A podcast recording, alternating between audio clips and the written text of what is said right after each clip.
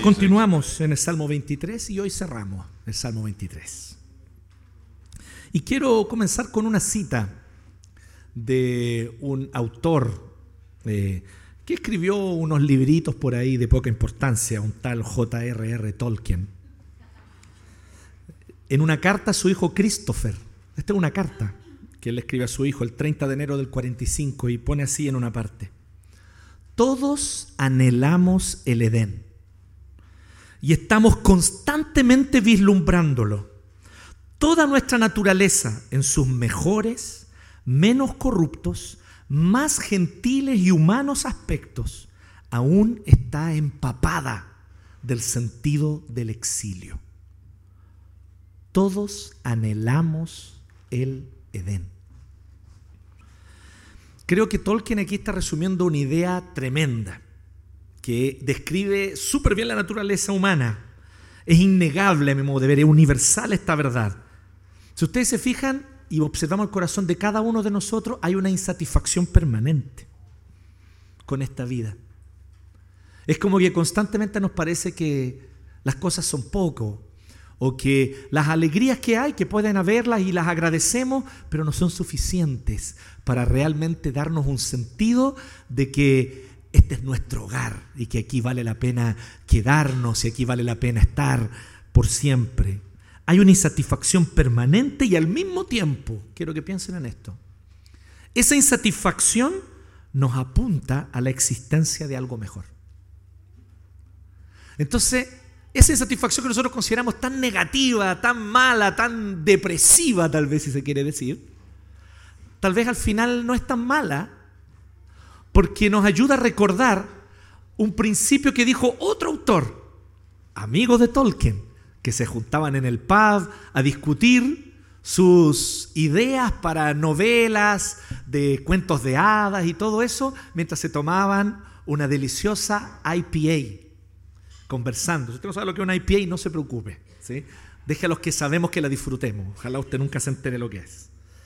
Eh, y C.S. Lewis decía lo siguiente. Decía, si veo en mí un deseo que nada en este mundo puede satisfacer, la única explicación posible es que no fui hecho para este mundo. Y Lewis concluye después de una argumentación. Él dice, ¿por qué existe la sed? ¿Por qué sentimos sed? Porque hay agua. Por eso sentimos sed. Porque existe el agua que satisface la sed. ¿Por qué sentimos apetito o hambre? Porque existe la comida. Y porque entonces esa comida satisface ese deseo. Pero hay un deseo en el corazón de todos nosotros que nada en este mundo puede satisfacer. La única explicación posible es que no fuimos creados para este mundo. Entonces, el sentido de pertenencia, como dice Tolkien, anhelamos el Edén y estamos constantemente vislumbrándole. Y algunos miran hacia atrás, hacia un pasado perdido. Hubo un tiempo en que las cosas fueron mejores. Y algo de eso es cierto, porque efectivamente hay un Edén perdido, literal. Pero también algunos miran hacia adelante esperando un mundo mejor y deseando que algo nos traiga un mundo mejor. Y también es correcto porque efectivamente Dios ha prometido una nueva creación. Así que ambos impulsos no están equivocados. El problema es que muchas veces los ponemos en las cosas equivocadas. Pensamos algunos de nosotros, ah, en el pasado todo fue mejor. Y nos volvemos muy conservadores y nos volvemos conservadores en todo aspecto y decimos, no, es que antes las cosas eran buenas, cuando el papá llegaba a la casa y mandaba. Es verdad que también llegaba curado los bienes y le pegaba a la mamá, pero eso es lo de menos, ¿no? Lo, importante es que antes los hombres tenían autoridad. Y otros miran hacia adelante, a un futuro de progresismo y de igualdad que supuestamente las ideologías y planes humanos podrían traer. Qué equivocación. Pura decepción vas a encontrar allí pura decepción tras decepción. Porque efectivamente hay un Edén perdido, como dice Tolkien. Y efectivamente hay una nueva creación que viene en camino. Así que seguimos en el Salmo 23. Hoy seguimos en el Salmo 23 y hoy terminamos el Salmo 23. Y ahora, en estos últimos dos versículos, el 5 y el 6, que lo pueden tener ahí, tal vez les voy a pedir a, nuestras jovencitas que nos están ayudando que vuelvan, por favor. Que lo devuelvan hacia atrás. Eso, un poquito antes. Desde dispones. Leamos todos juntos desde la palabra dispones. Ahí comienza el 5. ¿Ya? Uno, dos, tres. Dispones ante mí un banquete en presencia de mis enemigos has ungido con perfume mi cabeza, has llenado mi copa a rebosar. La bondad y el amor me seguirán todos los días de mi vida, y en la casa del Señor habitaré para siempre. Ahora la figura cambia. Ahora dejó de haber una figura de un pastor. Ahora ya no se presenta Jehová a Dios como un pastor. Es muy importante que sepamos esto, ¿ya? El salmo no es entero sobre un pastor. Y alguna gente entonces empieza a especular, empieza a decir, no, es que cuando dice que le echa aceite a la ovejita porque era para impedir que los insectos, mentira, eso es chamullo. Ya la parte del pastor pasó, fue hasta el 4. Y del 5 al 6, la figura ahora es otra. Ahora Jehová es presentado como un anfitrión, como un dueño de casa. Una figura pasa a ser un hacendado a lo mejor, un hacendado con campo, con ganado, con oveja, porque todo indica que es una persona rica, porque dice que dispone un banquete. Y la palabra banquete apunta a algo que solamente una persona de muchos recursos podría ofrecer. Un rey, a lo mejor un rey, que nos recibe en su palacio y dispone un banquete.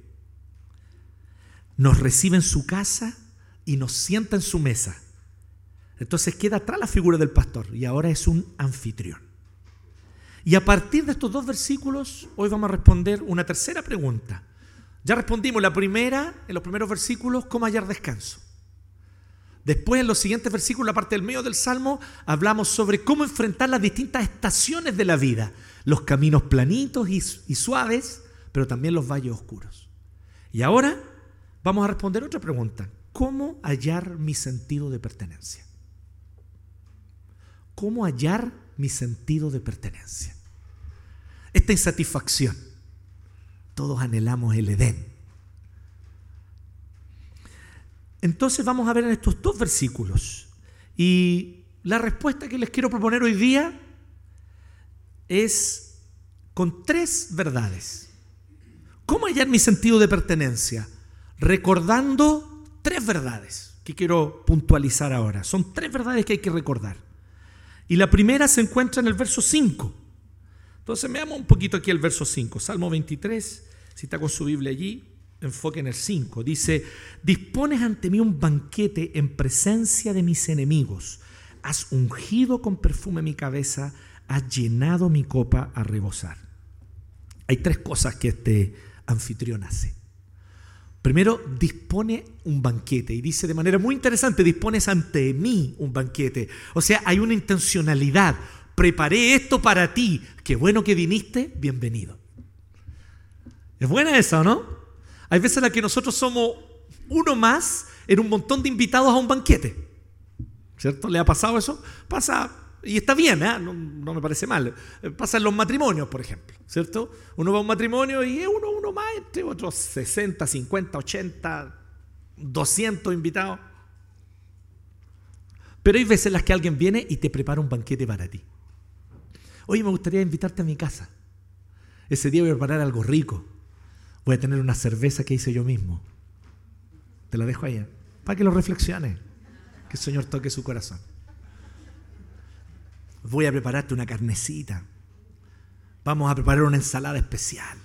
Voy a hacer un postre. ¿A quién aquí le gusta hacer postres? ¿A alguien le gusta? A mí me gusta. Me gusta hacer postres. ¿No? ¿A nadie más? Que poca gente le gusta. hemos perdido las costumbres de antaño. Hemos perdido el Edén. Preparamos mesa ante alguien. Un queque de zanahoria. ¿Cómo me queda el queque de zanahoria, Mario? ¿Qué nota le pone? Sí, ¿es cierto? Con cobertura de chocolate. Eso no lo hace cualquiera. Entonces, preparar un banquete para mí. ¿Ustedes se habían puesto a pensar en Dios haciendo esto? Encendiendo el carbón, poniendo la carne. Tal vez levantándose más temprano para poder preparar los ingredientes del postrecito que va a ser y nos dispone un banquete intencionalmente. Dice también que unge la cabeza con aceite. Y entonces nosotros al tiro pensamos, aceite, sí, aceite, mira flores, chef, ¿qué aceite será? Y la verdad es que se refiere a aceites aromáticos, los aceites con los que se hacían los perfumes, no aceite de cocina. Sáquese la idea del aceite de cocina. Anda gente por ahí con aceite de oliva ungiendo las ciudades. ¿Han visto eso, no? Allá en Brasil, un pastor se subió a un helicóptero y lanzaba aceite de oliva desde el helicóptero para ungir la ciudad de Sao Paulo, que sigue igual de corrupta y peor que antes, probablemente. El punto de la unción con aceite es aceites aromáticos, los que son la base para el perfume. Y yo creo que varios de ustedes aquí saben al respecto. Sé que Andy sabe, porque Andy es un experto en perfumes. Que los perfumes pueden ser con menos alcohol o con más alcohol, con más aceites, los que son con más aceites y no tienen tanto alcohol son más caros, porque tienen más esencia. Es que cuando tú le echáis más alcohol, están más volátiles el concepto, están más volátiles, así que obviamente duran menos y todo eso y son más baratos. ¿Sí? Aquí está hablando de los aceites aromáticos que se le echaba a un invitado a la casa. Tú venías y le ponías aceitito de perfume, lo perfumabas y le decías, bienvenido, toma, aquí tienes perfume, échate un poquito. Y todos perfumados alrededor de la mesa. ¿Qué tal? Pulento. Un olorcito agradable. Vienes llegando de, la, de afuera, tal vez de caminar varios kilómetros para llegar hasta el lugar. Entonces era una forma también de refrescarte. Varios de ustedes aquí conocen el valor de la aromaterapia, ¿cierto? Cómo los aromas efectivamente producen sensaciones de, relajamiento, de tranquilidad y todo eso. Bueno, imagínense toda esta función que cumplía eso. Eso ya se sabía en el siglo X antes de Cristo. Entonces se perfumaba a la persona y se le invitaba a sentarse. Y por si fuera poco, le llena la copa hasta rebosar. ¿Ah? Le llena, le llena, oye, ya puedes parar. Oh, perdón, se derramaba para afuera con generosidad, con abundancia, nada de andarse apretando con el vino. ¿Me entiendes? No, aquí estamos y lo abre y si quiere más y tenemos más. Anda a la bodega y escoge tú. Ah, ¿Me entiendes? Este hombre rico nos está ofreciendo un banquete en su casa que él preparó para nosotros. Esta es la primera verdad que hay que recordar, chiquillos. Dios nos ha dado un lugar en su mesa. Dios nos ha dado un lugar en su mesa. Hoy, ya, en este momento, no tienes que esperar a morirte para irte al cielo y sentarte a la mesa de Dios. No, hoy puedes gozar el banquete que Dios dispone ante ti. Porque ese banquete consiste fundamental y esencialmente en el derramar de su propia presencia por medio del Espíritu Santo que está en medio nuestro. Y que si tú has creído en el Señor y le entregaste tu vida, es el Espíritu Santo que habita tu corazón y que quiere llenar tu vida. Y si tú no tienes idea de lo que te estoy hablando y estás mirando ahí y dices, ¿a qué se refiere? Sí, me refiere a una experiencia real, profunda y sí, usemos la palabra porque creo que aquí aplica 100%, mística con Dios. Pero sin la cual no hay una relación real con Dios tampoco. Es experimentar a Dios y darte cuenta que todos los placeres que has tenido en esta vida, todas las alegrías que han producido una sonrisa en tu corazón, todo aquello que de alguna satisfacción ha traído, ¿sabes por qué ha sido? Porque es un pálido reflejo del origen de todo gozo, todo placer y toda alegría Dios, su presencia, su santidad, su majestad, el conocerle, amarle y saberme amado por Él.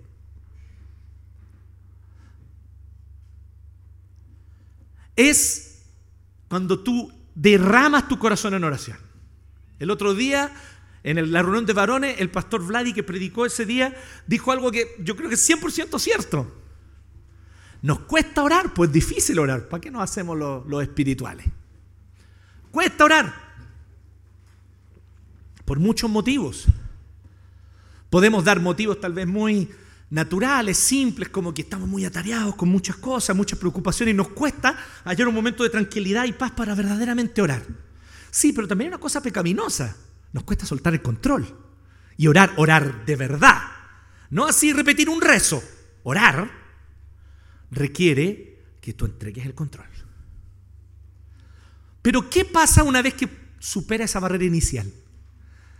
Ay, que me cuesta orar. Si estoy con un montón de preocupación, tengo que resolver esto, tengo esto, que la pega, que la familia, que los hijos, que la esposa, que el esposo. Que...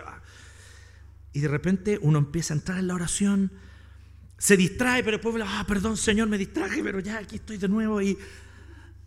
Pero de repente estás orando y ya no estás pidiendo, estás solo agradeciendo que el Señor esté ahí, que te esté escuchando. Y de repente no quieres dejar ese lugar. Y de repente no quieres terminar. Y no quieres decir amén. Porque tu corazón está gozoso y pleno en el lugar donde tiene que estar. Está en casa. De eso está hablando el Salmo. Y de eso yo te estoy hablando.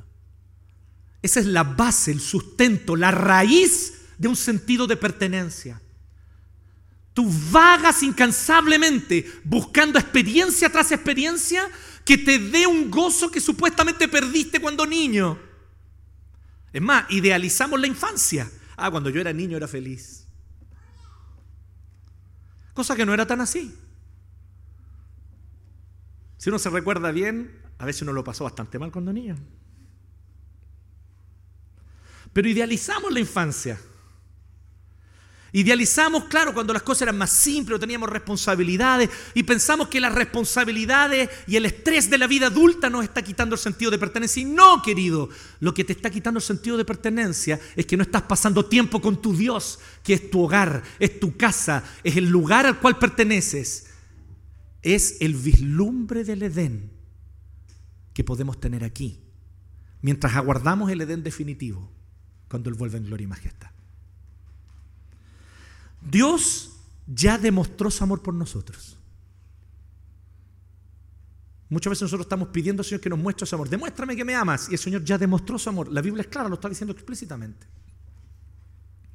Me acuerdo un pastor que comentó y dijo esto. Dijo que él se acordaba en un momento, obviamente un hombre mayor, cuando su hija la diagnosticaron con cáncer.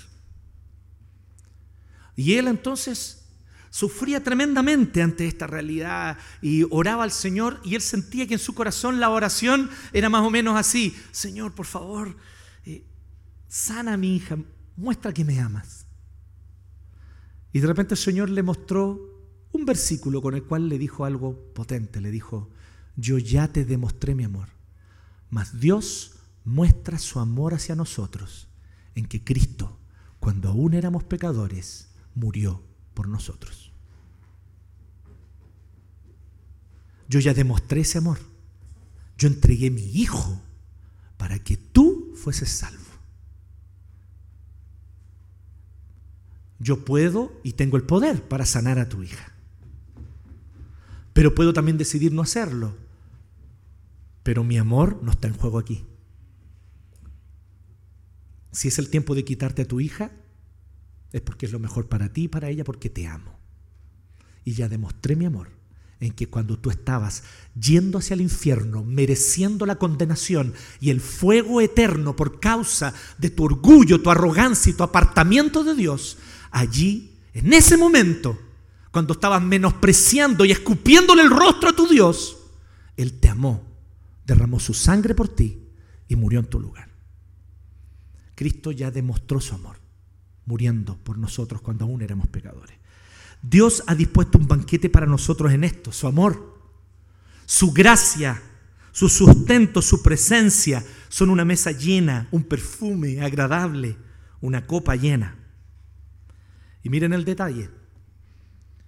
Disponen también un banquete en presencia de... Ah, Señor, haz desaparecer a mis enemigos. Eso queremos nosotros. Señor, no quiero más enemigos, no quiero ver a mis enemigos. Quiero que sean eliminados mis enemigos. Quiero que mis enemigos se esfumen, desaparezcan. Y entonces nos da rabia porque están ahí los enemigos. Y ojo con esto de los enemigos, ¿ah? Si usted está pensando en enemigos, en cosas y personas y factores externos, te falta madurez cristiana. Un cristiano maduro cuando piensa en enemigos, ¿qué es lo primero que piensa? En sí mismo y en las propias inclinaciones del corazón. Esos son mis peores enemigos. Mi peor enemigo soy yo, está dentro mío.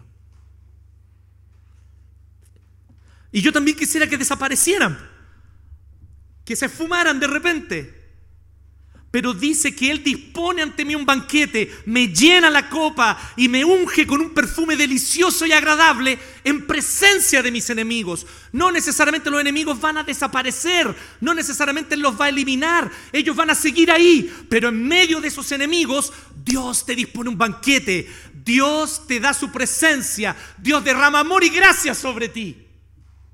Y aunque esos enemigos siguen allí, amenazantes, presentes, dando vuelta y amenazando con sitiarte, tú sabes que el Señor está contigo y Él dispone esa mesa para ti. ¿Puede que los haga desaparecer? Puede que no. Aquí dice en presencia de mis enemigos. Pero allí en presencia de ellos Él muestra que te ama. Y Él te dice, eres amado. Somos amados. Y Él lo demuestra en medio de nuestros enemigos. Segunda verdad que tenemos que recordar, y esto es la primera parte del 6, Dios no nos abandona. Como dice la primera parte del 6? La bondad y el amor me seguirán todos los días de mi vida. Es muy interesante esto porque el bien, dice, y el fiel amor, cuando dice la misericordia o el amor, es una palabrita en el hebreo que aparece mucho en el Antiguo Testamento, mucho, constantemente, y es la palabra con la cual Dios define principalmente su relación con su pueblo. La relación de Dios con su pueblo se define a partir de esa palabra que aquí es traducida por amor y en la Reina Valera es traducida como misericordia. Y es una palabrita que es gesed. Esta palabra significa algo así como fiel amor. El amor de Dios que no desiste. El amor de Dios que no se cansa el amor de Dios que no abandona.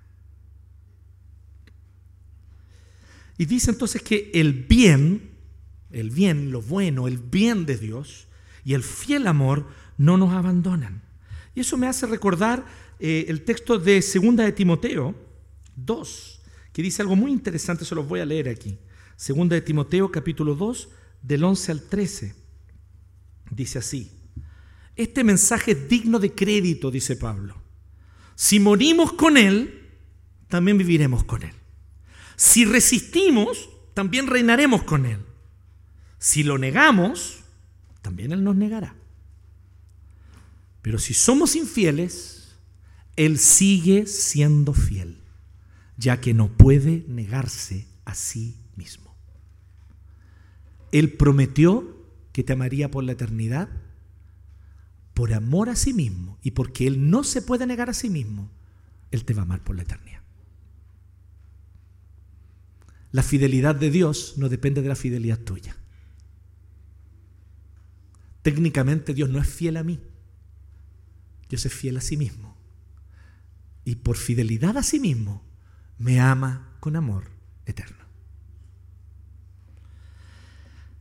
¿Qué es lo interesante? Que la palabrita, el verbo aquí, a varios autores les llama la atención porque dice, la bondad y el amor me perseguirán. Perseguir, así como un enemigo te persigue en el campo de batalla. Es muy interesante esta palabra porque no es la idea simplemente que hoy sí caminan conmigo, van junto a mí. No, sino que literal me persiguen, me acechan. Es como estas películas de terror que la persona está en la oscuridad y siente que alguien lo observa en la oscuridad. Y sigue caminando y siente pasos. Y de repente siente que le respiran aquí atrás. Se da vuelta. Y uno dice, ¿qué onda? El momento de suspenso, de tensión de la película. Y cuando te das vuelta y tú piensas, es el juicio de Dios, es el castigo, Es la ira de Dios que se derrama sobre mí porque he pecado. Y de repente Dios te dice, no, en mi amor, en mi gracia, en mi perdón. Aquí estoy para amarte y te persigo. Aunque tú te arrancas de mí, yo te persigo. Aunque tú huyes de mí, yo te persigo. Y no te dejaré porque prometí amarte y así lo haré hasta el final. Dios no abandona a aquellos que Él ha prometido amar. Él no se rinde allí donde todos desistieron de ti. Porque así somos los seres humanos. Desistimos, nos aburrimos, nos cansamos. Y allí donde todos se cansaron de ti, se aburrieron, desistieron de ti, Dios no desiste. Te sigue amando, te sigue persiguiendo, Él no se rinde. Por lo tanto, nos persigue. Dios no nos abandona en la segunda verdad que tienes que recordar para tener este sentido de pertenencia. Y yo no sé cuántos de ustedes han vivido esta experiencia, porque creo que hay que tener tal vez algún tiempo de caminar con el Señor. Pero a mí me pasó. Y es posible que a ti tal vez en algún momento te haya ocurrido también.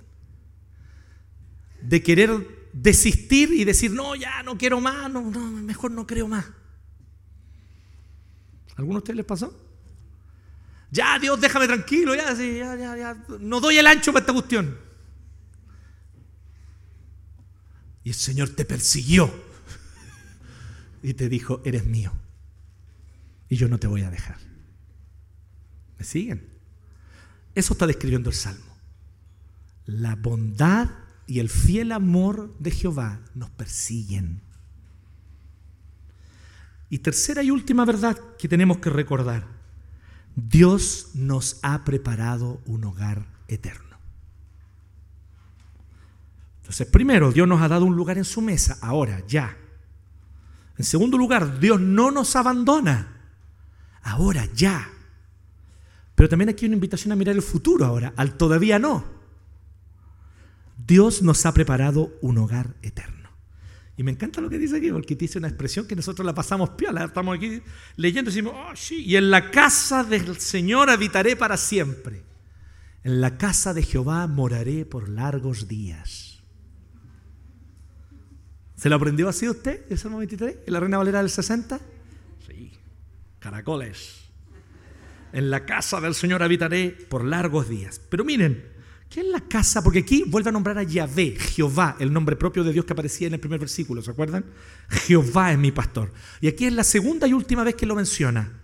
La casa de Yahvé, la casa de Jehová es una expresión que si tú has leído el Antiguo Testamento, probablemente estés familiarizado con esta expresión. Si aún no has leído el Antiguo Testamento, no, no estás obligado a hacerlo, sobre todo si llevas poco tiempo de cristiano, pero hazlo, porque es sumamente edificante. Además, vamos a tener plan de lectura bíblico este año. Se retoma el plan de lectura bíblico, así que para que después no digan que no di el aviso, lo estoy dando ahora. Hay plan de lectura bíblico este año. Y parte en abril, tienen que inscribirse. Van a leer toda la Biblia entera en nueve meses. ¿Quién se atreve al desafío? ¿La Biblia entera en nueve meses? Ahí nomás se las dejo. Es súper bueno. ¿Qué es la casa de Jehová? El templo. Y aquí es curioso porque el templo, o en el tiempo de David, el tabernáculo, porque todavía no se había construido el templo. El templo se construyó en los tiempos de Salomón, el hijo de David. Así que, pero David tenía el plan de construirle una casa sólida. Y mientras eso no ocurría, la presencia de Jehová habitaba, porque ese era el concepto. La presencia de Jehová se manifestaba de manera palpable, visible. Obvio que Dios omnipresente está en todos lados. No, entremos en esos detalles teológicos, ¿cierto? Que le quitan riqueza a la idea gramática del texto. La idea es que este era un lugar donde la presencia del Señor se manifestaba palpablemente. ¿Sí? Y ese lugar era un tabernáculo que tenía básicamente dos divisiones internas. Era una carpa, pero una carpa de materiales finos, gruesa, de materiales firmes, con columnas para pararla y todo eso.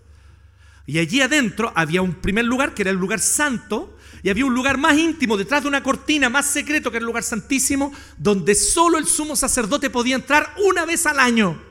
Y en la otra parte solo los demás sacerdotes podían entrar después de un sorteo, entraban algunos de ellos para ofrecer algunos sacrificios en el día. Y David no era sacerdote. ¿Qué patudo David? ¿Cómo David va a habitar en la casa de Jehová? ¿Cierto? Al tiro el sumo sacerdote haber pensado, bájate del pony, vos David. Eres rey, no sacerdote. No confundas tus oficios.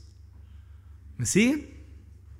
Pero él dice que habitará en la casa de Jehová y más encima dice, para siempre, por largos días, eternamente. Ni nosotros podemos hacer eso, le dice el sumo sacerdote. Yo puedo entrar una vez al año y un ratito. Porque ¿qué había en ese lugar santísimo? Había un arca. Un arca literal, un cofre.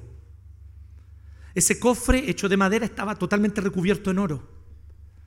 Y adentro de ese cofre habían tres cositas.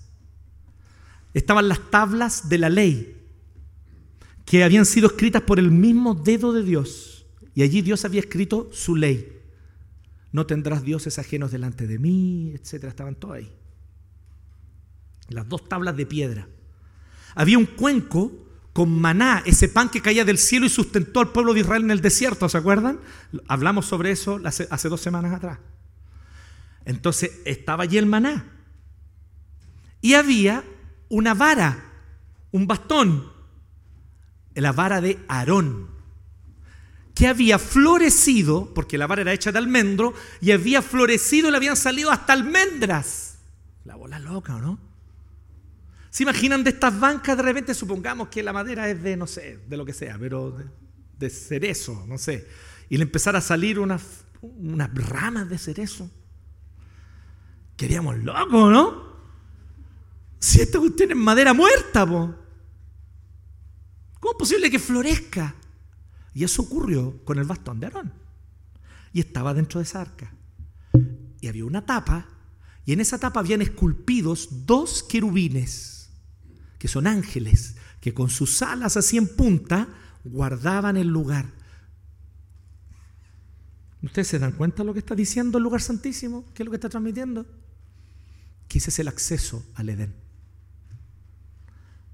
Porque cuando nuestros primeros padres pecaron contra el Señor y fueron expulsados del Edén, a la entrada del Edén quedaron dos querubines con espadas que se revolvían, cuidando que nadie volviera al Edén, porque no era el tiempo de volver aún. Y esos dos querubines ahora están en el lugar santísimo, esculpidos sobre el arca, guardando ese lugar y diciendo, por aquí se entra el Edén. Entonces cuando David dice, en la casa de Jehová moraré para siempre, le está diciendo, voy a volver al Edén. Donde Dios revela su carácter de manera pura y perfecta, como las tablas de la ley. Donde el sustento de Dios nunca falta, como el maná en el cuenco y donde Él hace nuevas todas las cosas, incluso lo que creíamos muerto, como la vara de Aarón que floreció. Ese es el Edén, donde lo que está muerto volverá a vivir, donde lo que está destruido será reconstruido, donde aquello sobre lo cual no tenemos ninguna esperanza, esto nunca va a resultar. El Señor vuelve a florecer y vuelve a hacer nuevas las cosas que son imposibles para el ser humano. Imposible ni todos los millones del mundo, ni toda la tecnología del hombre moderno, ni todo el poder de los grandes poderes de este mundo podrá hacer lo que solo Dios hará. Una nueva creación, un nuevo cielo, una nueva tierra donde mora la justicia, donde Él será el único rey y donde habitaremos junto a Él para siempre. En la casa de Jehová moraré por siempre. Voy a volver al Edén. Eso está diciendo literal David aquí. Por lo tanto, en este lugar, y recordando David que existe este lugar como un testimonio, como una pequeña embajada, como un, pequeño territorio del Edén representado aquí, en la antigua creación. ¿No les parece interesante esto? Ustedes cachan un poquito el concepto de la embajada, ¿cierto? Que cuando uno pisa la embajada, uno ya no está en territorio nacional, está en el territorio de ese país. ¿Han cachado eso, cierto? Entonces supone que, qué sé yo, si uno va a hacer un trámite, ¿cierto? Uno va y hace el trámite en la embajada y entras, y hay unos guardias, te revisan, sobre todo la embajada de Estados Unidos, que son terriblemente cuáticos. Entonces ahí te revisan, te ponen no sé qué, si vas en auto te revisan con espejo por abajo y todo, se dan color. Y ahí uno entra y adentro tú estás en territorio norteamericano. Y uno dice, pero ¿cómo estás en territorio norteamericano si estoy aquí? Dos cuadras más allá está la señora de los carritos con sopipilla. Pero ahí está ahí en Estados Unidos. Ese era el lugar santísimo, ¿me entienden? Era el Edén. Un lugar del Edén presente en la antigua creación, la nueva creación. Por eso la vara de Aarón floreció allí. Qué heavy. Le salieron hojas. Incluso dice la Biblia, almendras. Hojas, flores y almendras. Esperanza, chiquillo. Y la esperanza es fundamental. Es fundamental. Y los grandes grupos económicos lo saben. Por eso te venden falsas esperanzas consumo, una vida mejor, una vida feliz, supuestamente en una especie de bienestar económico que te podrá proveer un Edén en, este mundo. Mentira, querido. Tu corazón seguirá siendo un lugar desolado, triste y sin sentido ni propósito si no has conocido al Señor. No importa cuántas riquezas y cuánto acceso a bienes de consumo tengas. No es ese viaje el que te va a hacer feliz. Te tengo una noticia. No es cambiándote esa casa soñada, tampoco vas a ser feliz allí. No es con ese sueldo que esperas ganar, tampoco vas a ser feliz, eso no te va a hacer feliz. Tu propósito no está allí, tu propósito está en el Edén. Deja de poner tu esperanza en aquello que los grandes grupos económicos te están vendiendo. Pero también deja de poner tu esperanza en aquello que los grandes grupos políticos te están vendiendo. No, que el fin de la opresión, cuando los oprimidos se levanten y tomen el poder. Que la historia ha demostrado que solo oprimen peor que los anteriores. Es cosa de mirar la historia nomás. No, es que ahí sí por fin habrá justicia, habrá igualdad y la construiremos entre todos. Haremos al hombre nuevo. No, querido. El ser humano no tiene, nunca ha tenido y jamás tendrá el poder de hacer eso. Solo Cristo, irrumpiendo en gloria y majestad, traerá una nueva creación. Entonces, tu sentido de pertenencia en tercer lugar tiene que seguir este principio. Aguarda tu hogar eterno. Espéralo. Y tienes que saber que aquí no nos toca. Aquí estamos en el desierto. Nos falta alimento, Dios lo da. Nos falta agua, sale de la roca. No se, no se gastan los calzados en este desierto. Si hace frío en la noche, el Señor es columna de fuego. Si hace calor en el día, el Señor es columna de nube. No te preocupes, Dios está contigo. Y si tu corazón necesita consuelo, allí está el tabernáculo. Acércate al Señor, porque el tabernáculo es Cristo. Juan 1.14 dice así, que vimos la gloria de Dios, gloria como del unigénito del Padre, lleno de gracia y de verdad. Y dice así, que Él vino y habitó entre nosotros. Juan 1.14. ¿Sabe cuál es la palabra literal allí? Puso su tabernáculo entre nosotros. Cristo es el tabernáculo, es la presencia del Señor en medio nuestro. Susténtate allí. Y recuerda, tu hogar no está aquí. Tu hogar es la casa de Jehová. Y entonces, qué maravilla esto, ¿no? De invitados de honor, porque al inicio parte así el 5, ¿no? Invitados de honor. Aquí está la mesa dispuesta. Preparé algo rico para ti, hijo. Qué buena esa, ¿no? Y uno llega y se sienta y, oh, y sale del horno, ¿cierto? No sé, un pescadito, no sé, algo muy rico. Y de repente saca del refri un postre que dejó toda la tarde ahí helando para que esté fresquito. ¿Cierto? Y muele el grano y nos prepara un café. No, si este anfitrión sabe, sabe, ¿sí? Llena la copa de IPA. Entonces, en todo eso el Señor te está mostrando, eres un invitado de honor. Pero ¿cómo termina el 6? En la casa de Jehová moraré eternamente. Ya no eres más un invitado. ¿Sabes qué eres ahora? Un hijo. Él te adopta. Eres hija. Él te adopta. Por gracia eres bienvenida. Por gracia eres bienvenido a quedarte. Y entonces cuando termina la cena te dice, ¿te gustó estar aquí? Sí, me gustó. Te tengo una noticia. Tengo una pieza, un cuarto, dispuesto para ti. Y mañana temprano me gustaría ir al registro y pasarte por la libreta para que seas mi hijo. ¿Ah? ¿Sí o no? Como el Johnny casi hizo con el Christopher. Dicen ahí las malas lenguas, te faltó poco, ¿no? Para pasar a Christopher en la libreta. El Señor viene y nos recibe y dice, yo te voy a adoptar como hijo, te voy a adoptar como hija. Y ahora eres bienvenido a quedarte aquí para siempre. Qué privilegio. Por eso, chiquillos, recuerden, nuestro hogar definitivo ya viene. Todavía no, todavía no es aquí, ya viene. Todavía no está plenamente aquí. Pero ya puedes disfrutarlo. Ya la mesa está dispuesta. Ya el banquete está puesto, ya la copa está llena a rebosar, ya los perfumes maravillosos de Dios pueden estar sobre tu cabeza, trayéndote paz, gozo y alegría en los momentos que tus enemigos se están burlando de ti. Dios te dice, no te preocupes con esos enemigos, yo estoy aquí atendiéndote, amándote, en presencia de tus enemigos.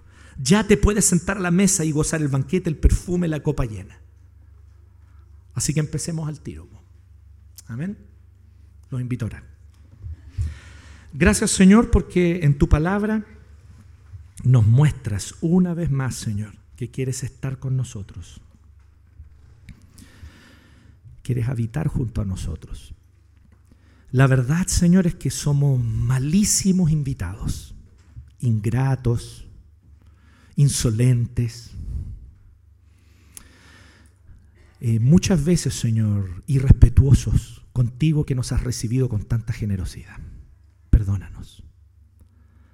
Pero aquí estamos en tu mesa porque tu gracia nos persigue, porque tu misericordia no nos deja en paz, porque tú quieres derramar amor sobre nosotros, porque nos has adoptado como hijos.